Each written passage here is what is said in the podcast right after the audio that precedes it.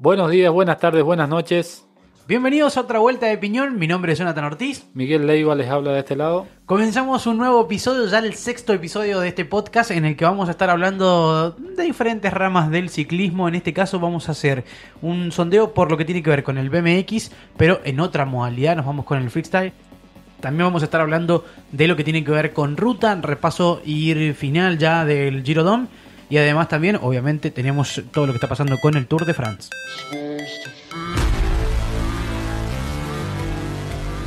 Todo lo que sucede en el mundo del ciclismo te lo contamos acá. Otra vuelta de piñón. Mountain bike, enduro, descenso, ruta, pista, BMX y mucho más. Una entrega semanal para estar al día. Todo lo que sucede en Argentina y el mundo. Otra vuelta de piñón.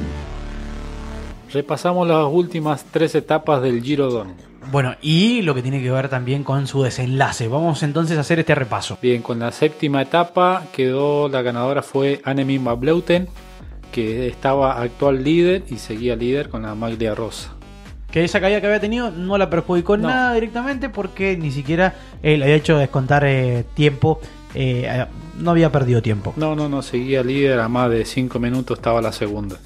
Bien, en la octava, en la etapa 8, la ganadora fue Blanca Vaz eh, a un sprint, se fue sola, impresionante.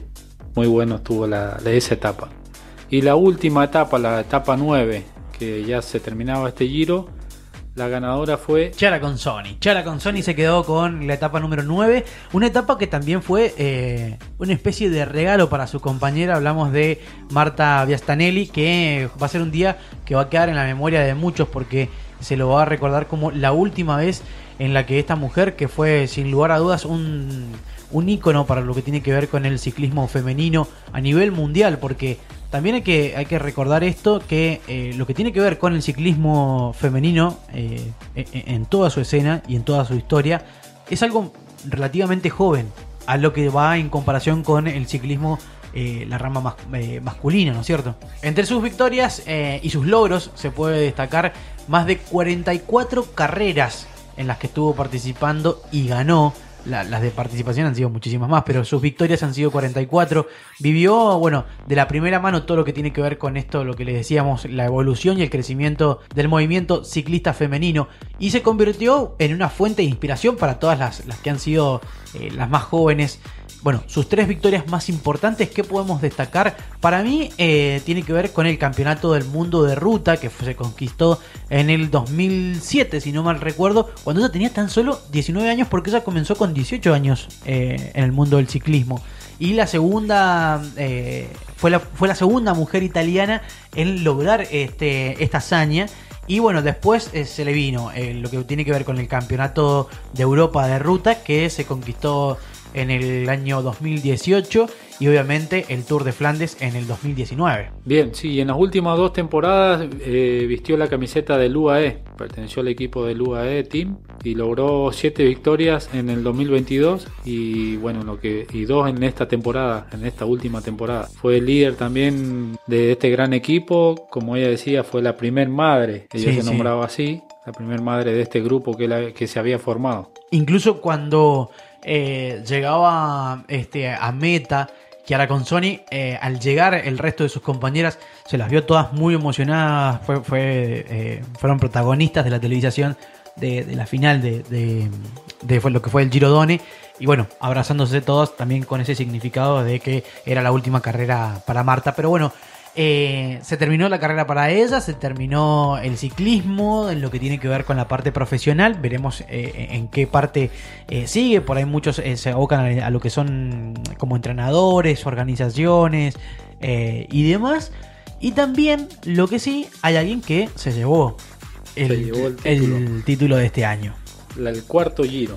El cuarto giro. El cuarto giro que se adjudicó Annemin Bauleuten, la neerlandesa que corre para el Movistar, ganó su cuarto giro. Esta ciclista europea se coronó campeona de este Giro Done tras eh, entrenarse, estuvo entrenándose en Colombia junto a una gran compañera que tuvo como la colombiana Paula Patiño. Bueno, es considerada Annemie eh, como la ciclista, la mejor ciclista del mundo en estos últimos tiempos. Eh, logró esta, esta victoria y además, bueno, eh, reconoció y agradeció también el apoyo de la colombiana en lo que tenía que ver con su preparación. Exactamente, bien. Anemic se llevó todas las camisetas, menos la, la, del líder de jóvenes, nada más, pero se ganó todo. Todo, todo, todo. Inclusive tuvo un gesto con sus compañeras de equipo en eh, regalarles camisetas eh, al final de, del Giro. La maglia rosa para cada uno. Bueno, muy bien. Entonces ahí hacíamos el repaso de lo que tenía que ver con esta edición, la edición 2023 del Giro Don. Esta ciclista europea se coronó campeona de este Giro Done tras eh, entrenarse, estuvo entrenándose en Colombia junto a una gran compañera que tuvo como la colombiana Paula Patiño. Bien, ahora hablamos con lo que tiene que ver con el Tour de France. Bueno, nos habíamos quedado en la cuarta etapa eh, en el último episodio, ahora vamos a retomar y vamos con la quinta. Jay Hitley, el ganador de esta quinta etapa como nuevo líder, que llegó solo, sobrado. Bueno, y eso también hizo que quedara como único líder para, esa, para el final de esa etapa, ¿sí?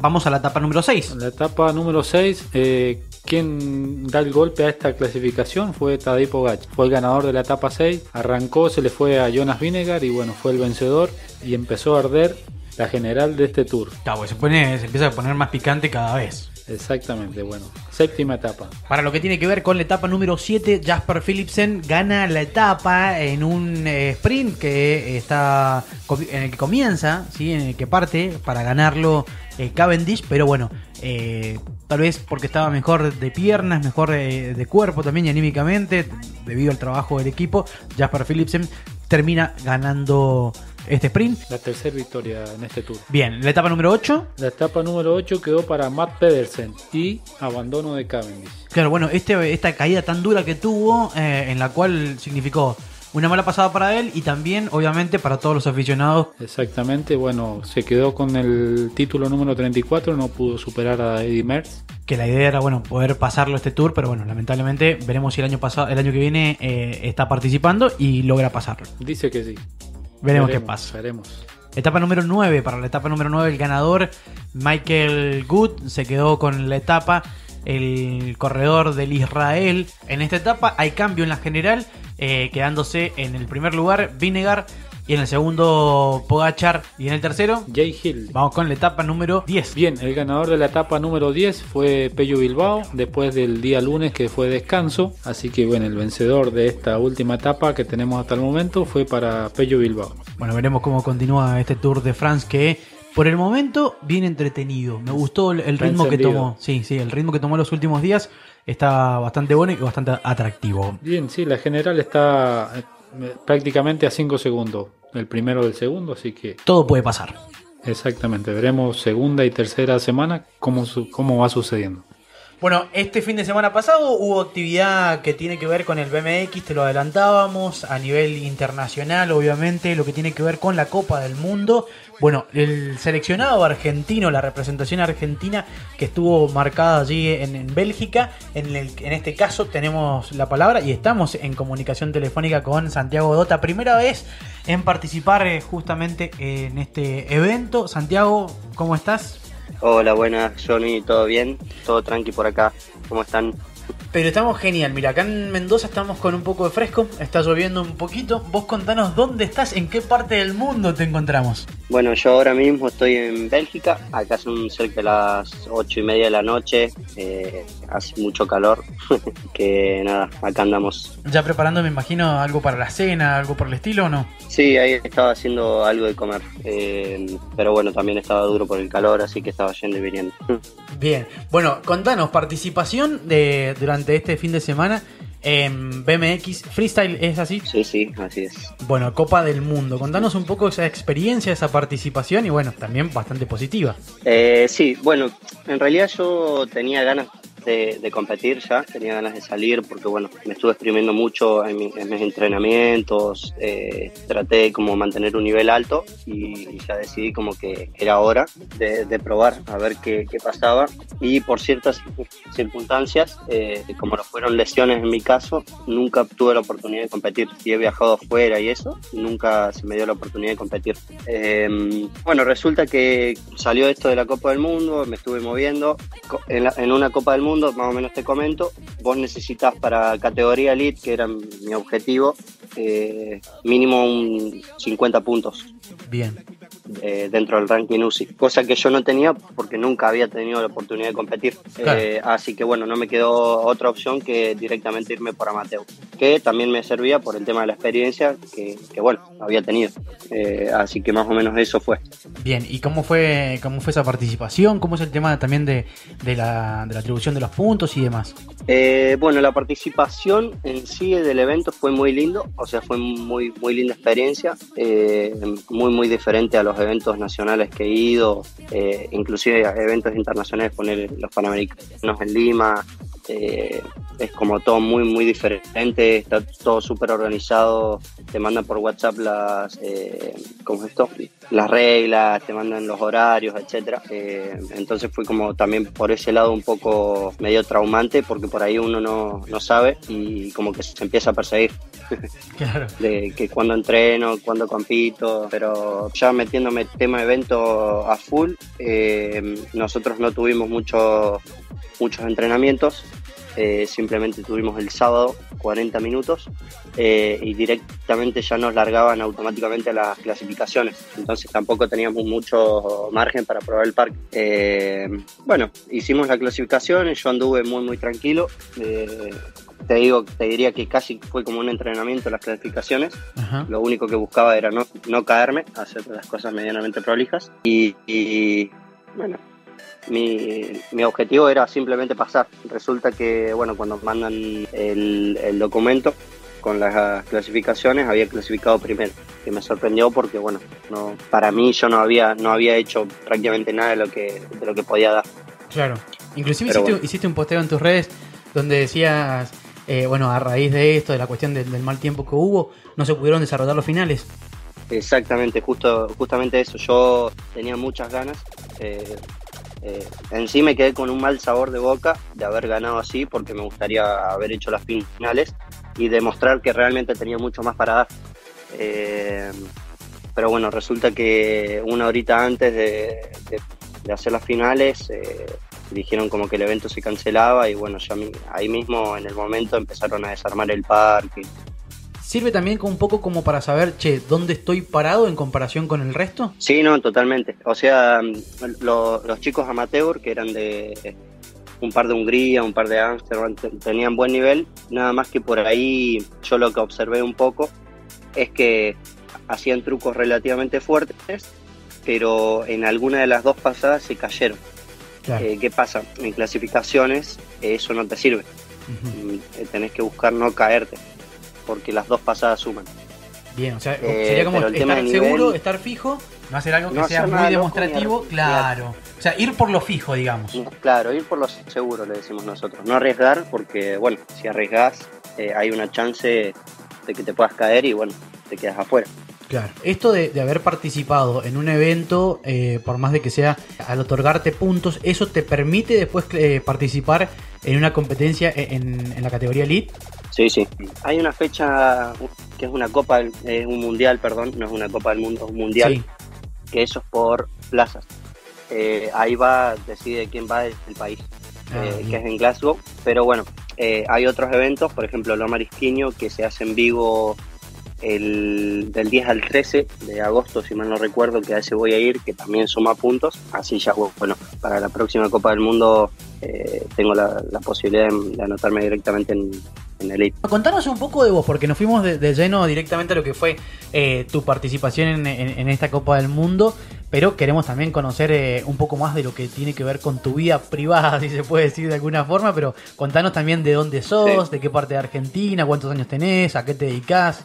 Bueno, eh, yo tengo 19 años, recién cumplidos, ahora el, 24 de junio. Soy de Tierra del Fuego, eh, nací en Río Grande. Eh, no sé si tendrán visto el skatepark que hay ahí, pero bueno, soy de, soy de Río Grande. Hace dos años más o menos estoy viviendo en Córdoba, que, la idea fue irme a estudiar y de paso también entrenar, porque está el, el Parque Olímpico. Y, bueno, actualmente hace poco arranqué como administrador del parque donde entrenamos, ahí en el estadio del Kemp. ¿Qué estás estudiando? Eh, estoy estudiando ingeniería química. Ah, tranquila la carrera que te la- elegiste, ¿eh?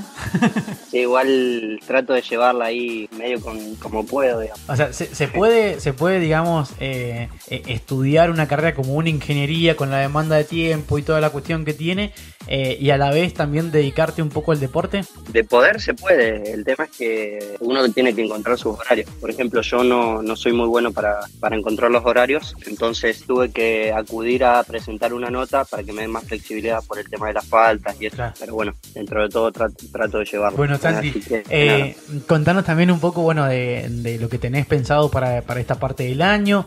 Eh, ¿Te vas a quedar unos días más por Europa?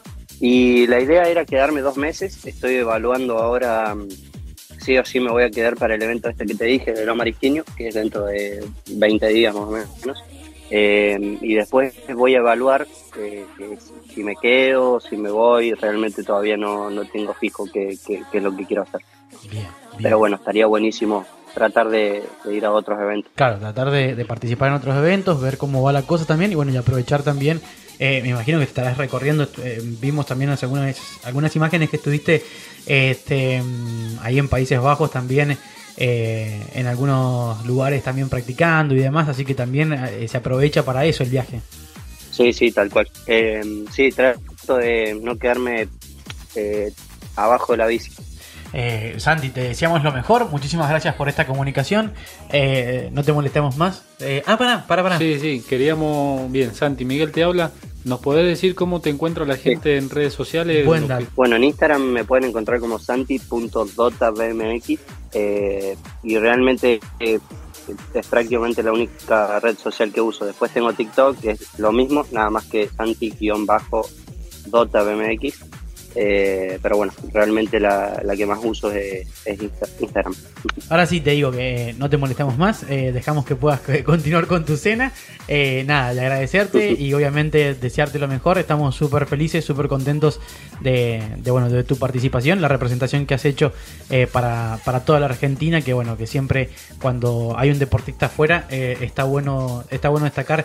Más allá de los resultados, siempre es meritorio el hecho del sacrificio que implica también el poder llegar y toda la dedicación que ponen. Así que desde ya agradecerte, bueno, en nombre de todos aquellos que, que nos gusta el deporte de las bicis. Sí, sí, sí, totalmente. Y bueno, aprovecho también, si puedo, para agradecerle bueno, a mi mamá, sobre todo, que fue la, la que hizo posible todo esto, la que me apoya todos los días, eh, que, bueno, es como mi, mi confidente.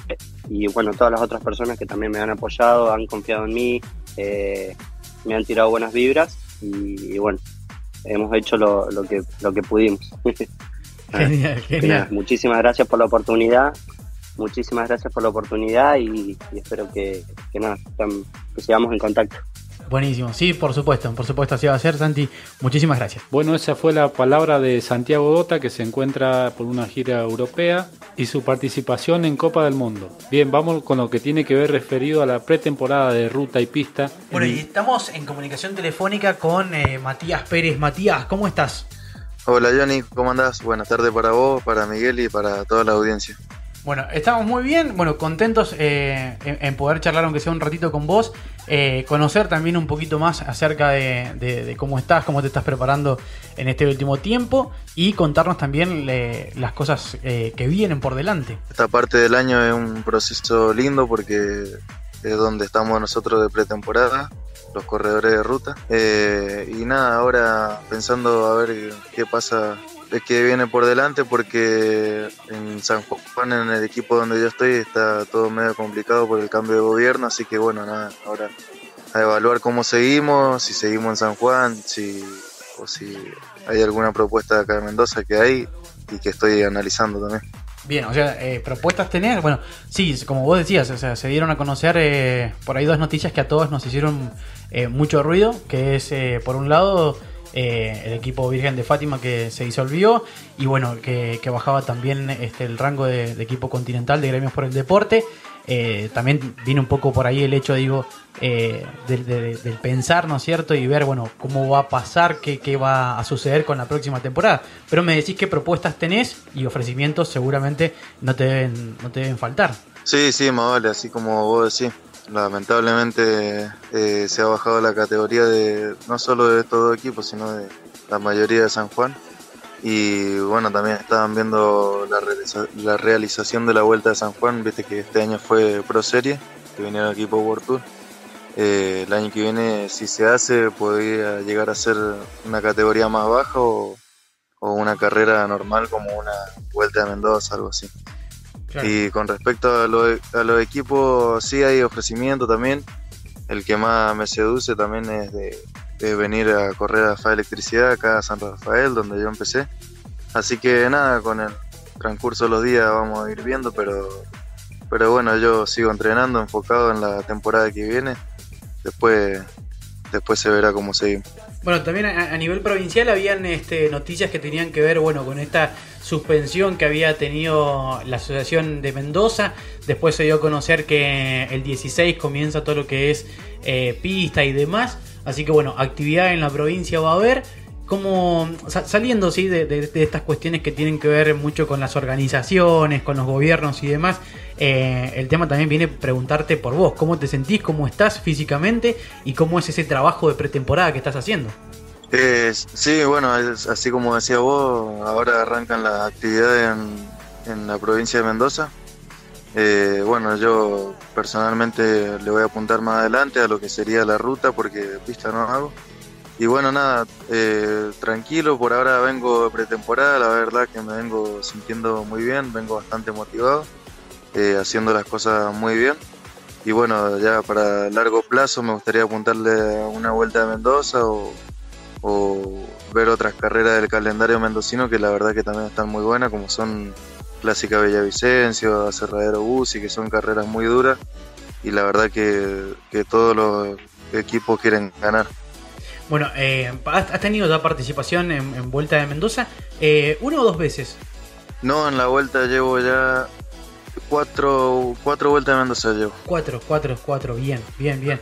Eh, apuntando me imagino también y pensando en eso, para la que se ha planificado ya para el 2024, eh, que si no me equivoco, tiene fecha para finales de febrero, principios de marzo. Sí, seguramente por ahí se hace todos los años más o menos en la misma época. Y bueno, eh, yo personalmente apuntarle a la general, que el año pasado estuve muy cerca, hasta la etapa del Cristo, después bueno, se hizo una fuga, sacó 10 minutos y cambió mucho la general, pero, pero bueno, el año pasado estuve muy cerca y bueno, este año ya me gustaría apuntarle los primeros tres de la general. Te voy a sacar de, este contexto de, carreras, planificaciones, de ejecuciones y demás. Y vamos a conocer un poco más de, la persona que hay detrás del corredor, porque siempre por ahí nos quedamos eh, en ese concepto de, que uno es ciclista nomás y empieza a preguntar cosas que tienen que ver con eso. Vamos a ir más que a, cuestiones, si bien están relacionadas con el ciclismo, pero más a, a lo personal. Estamos en época donde, bueno, eh, ya hemos eh, visto en el calendario, digamos, eh, a nivel internacional, las grandes vueltas. ¿Sos de ver, sos de prenderte? ¿Tenés algún, este, algún corredor que vos decís, este es el mío, algún equipo al, que fichás? Sí, sí. bueno, ahora, como todos saben, se está corriendo el Tour de Francia, así que nada, ahí lo estoy siguiendo. Estoy, tengo un corredor que es mi favorito. Y bueno, también aparte de ver, voy aprendiendo de todos los equipos, de todos los corredores, ¿no? Bien, ¿y quién es ese corredor? Y a mí me gusta Binger, la verdad. la verdad que a la mayoría le gusta Pogachar, pero no, yo voy con Binger. Está bien, está perfecto, está perfecto. Bueno, y además eh, del, ciclismo de ruta, ¿practicás este, algún otro deporte? ¿Sos de, no sé, de ir a jugar al fútbol con amigos o esas piernas se cuidan mucho? No, no, eh, ahora en pretemporada sí metí algunos partidos con amigos, tranqui nomás, descuidándome el físico. Pero bueno, también eh, los entrenamientos ahora en pretemporada estoy haciendo trote, estoy corriendo una hora, metiéndole 10 kilómetros, 12, y gimnasio, gimnasio y bici. Estoy haciendo esos tres deportes por ahora en la semana. Bien, ¿se aprovecha la mañana? ¿Se aprovecha la siesta? Sí, se aprovecha la mañana. La mañana es bastante valiosa, por más que está frío, pero, pero bueno, por lo menos cuando me toca trote o gimnasio, siempre lo meto en la mañana y en la tarde aflojar con la bici. Bien, bueno, genial. Mati, eh, no sé si Miguel, si querés preguntar algo. Sí, Matías fue campeón argentino sub-23. Sí, Miguel, fue en el 2021. 2021, bien. ¿Eso fue en San Luis? No, eso fue en Chilecito, La Rioja. Ah, en La Rioja, en La Rioja, bien. Eh, bien, quería recordar eso porque había sido campeón argentino, sub-23. Bien. Bueno, perfecto. ¿Con la selección eh, estuviste participando en alguna carrera, en algún desafío? Sí, con la selección participé en dos vueltas a Catamarca Ajá. y, y en el Panamericano de San Juan del año pasado. Bien, ¿y, y es distinto el, el trabajar eh, eh, con el equipo de la selección a, a con otro equipo? Y no tanto, porque, qué sé yo, siempre en, las- las vueltas que tenemos, por ejemplo, Vuelta de Mendoza, Vuelta al Valle, que son de varios días, yo trato siempre de mantener una línea, ¿no? De levantarme a tal hora para desayunar, el descanso, hacerlo bien, y después poner cuando me tocó estar con la selección era lo mismo. Los días de concentración, yo hacía como que estaba en una carrera, entonces me levantaba en la mañana a desayunar, después el descanso lo hacía bien, entrenaba y volvía a descansar. So- so- sos bastante, digamos, aplicado y, y- y organizado en ese sentido. Sí, sí, me gusta, me gusta más que nada aprovechar el descanso, Bien. Me, porque siento que ahí es donde hace la diferencia. me imagino lo que debe ser en casa. So- ¿Sos muy, sos Y no, muy más o rompe con el tema del horario de comida y demás o no? ¿O, o te amoldás a- a- al resto? Y por ahí trato de amoldarme, pero, pero sí, igualmente hay veces que, que la línea se va para cualquier lado. más que nada los fines de semana, ahora que no tengo carrera, trato de aprovechar, pero, pero después, bueno, en temporada ya sí soy más, más exigente con el tema ese. Bueno, bueno, genial, Mati. No te molestamos más y te agradecemos desde otra vuelta de piñón por, por bueno, por dedicarnos este ratito y, y poder charlar con vos. Bueno, muchas gracias Johnny, te mando un abrazo grande y saludo a Miguel. Muchas gracias, Mati. Saludos. Chau, chau. Bien, esa era la palabra de Matías Pérez. Bueno, ya nos adelantó algo por ahí, no, no todo terminado de cerrar eh, con quién va a estar participando, pero alguna, algún adelanto nos ha dado. Bien, aquí estamos en el final de otro episodio de Otra Vuelta de Piñón. Bueno, ¿qué, qué episodio, por favor? Nos fuimos a Europa, estuvimos también acá en Argentina, hablamos de lo que está pasando en la actualidad y bueno, obviamente te lo contamos nosotros. Un placer, Miguel. Muchas gracias, Johnny. Bueno, nos vemos la próxima. Recuerden seguirnos en Instagram, en YouTube y por supuesto también en Spotify. Todas las semanas un podcast nuevo, un episodio nuevo que tiene que ver con el mundo del ciclismo. Y recuerden, si pasa en el mundo del ciclismo, pasa acá, en otra vuelta de piñón. Muchas gracias.